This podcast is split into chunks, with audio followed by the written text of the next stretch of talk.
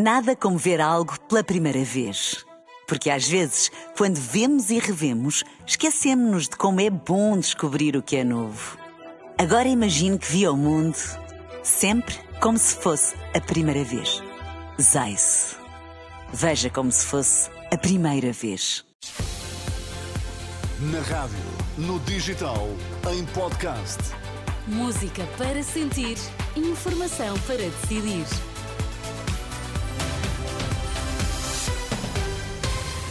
Notícias na Renascença, Maria João Costa, bom dia. Títulos em destaque. Bom dia, Marcelo Rebelo de é um dos 208 mil eleitores que votam hoje de forma antecipada. A Comissão Nacional de Eleições está a investigar possível ingerência estrangeira na campanha das legislativas.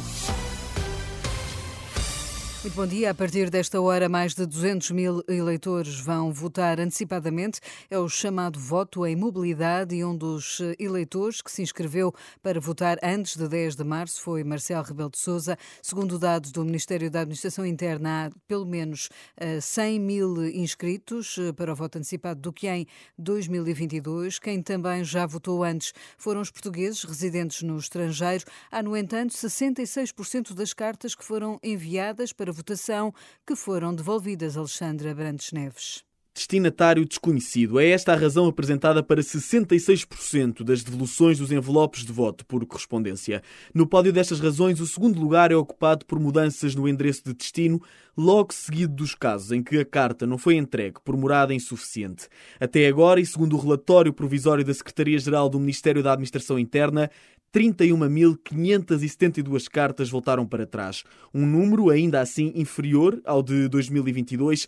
Nas últimas legislativas e a uma semana das eleições eram já 60 mil os envelopes devolvidos. E por cá, esta hora, abrem 366 assembleias de voto por todo o país.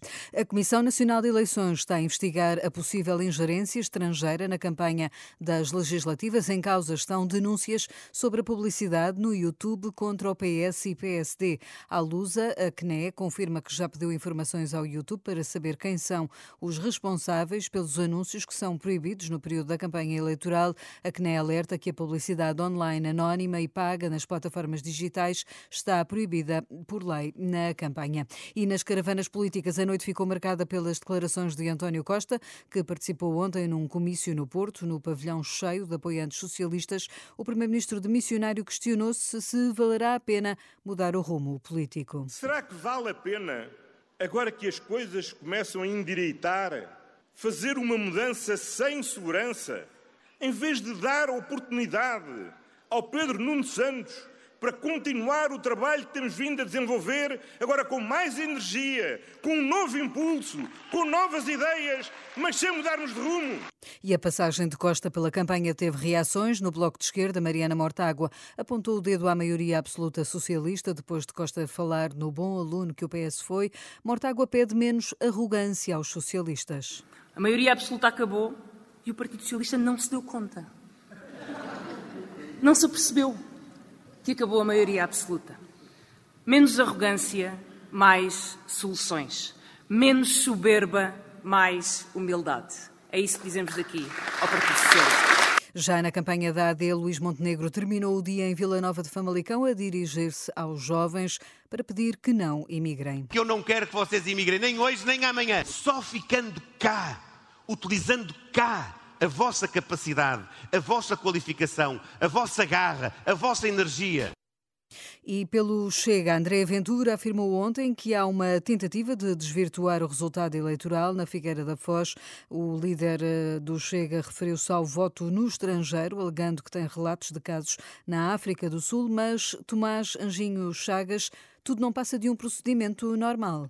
O líder do Chega fala num caso concreto. Vou-vos dar um exemplo do consulado, penso que em Joanesburgo, na África do Sul, que disse pelo Facebook da página do consulado que quem quisesse votar tinha que se inscrever até dia 10 de janeiro. E até o classifica. Quem não se inscrever já não vai. Pelo Facebook, meus amigos, está em curso uma tentativa de desvirtuar o resultado destas eleições em Portugal. E nós temos que estar muito atentos a isso. Mas, na verdade, este é o procedimento normal. Segundo um comunicado da Comissão Nacional de Eleições, feito de propósito para as legislativas deste ano, isto acontece em todos os consulados e embaixadas e, ao contrário do que diz André Ventura, quem não se inscrever pode votar, mas tem de fazê-lo por correio. Ventura fala ainda de um conluio entre os dois maiores partidos. Pelos consulados dominados pelo PS e pelo PSD pelo mundo fora, ouvimos chegar notícias de tentativas verdadeiras de boicote ao voto. Agora que sabem que esses imigrantes, fartos de socialismo e de social-democracia, querem uma mudança. Mas aquilo a que o líder do Chega se refere como boicote não passa do procedimento normal para as pessoas que residem no estrangeiro. O repórter Tomás Anjinho Chagas, um dos jornalistas da Renascença, a acompanhar as legislativas. O presidente da Comissão Justiça e Paz de Viana do Castelo considera que a Igreja tem o dever de alertar os políticos para a questão da pobreza. Daí que a Igreja tem de continuamente batalhar neste ponto os nossos bispos têm de batalhar neste ponto. E têm, provavelmente, de pôr o dedo na ferida e dizer aos políticos: olhem a questão da pobreza, porque essa é fundamental. Aliás, é a mensagem do Papa Francisco, desde que foi eleito Papa, desde que foi escolhido para Papa, é vamos estar atentos aos pobres.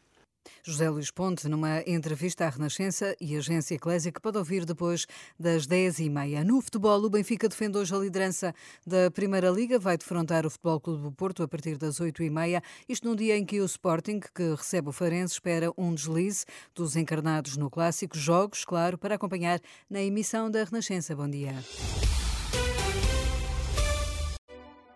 Nada como ver algo pela primeira vez.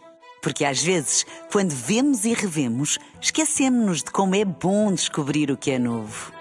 Agora imagine que viu o mundo sempre como se fosse a primeira vez. Zais. Veja como se fosse a primeira vez.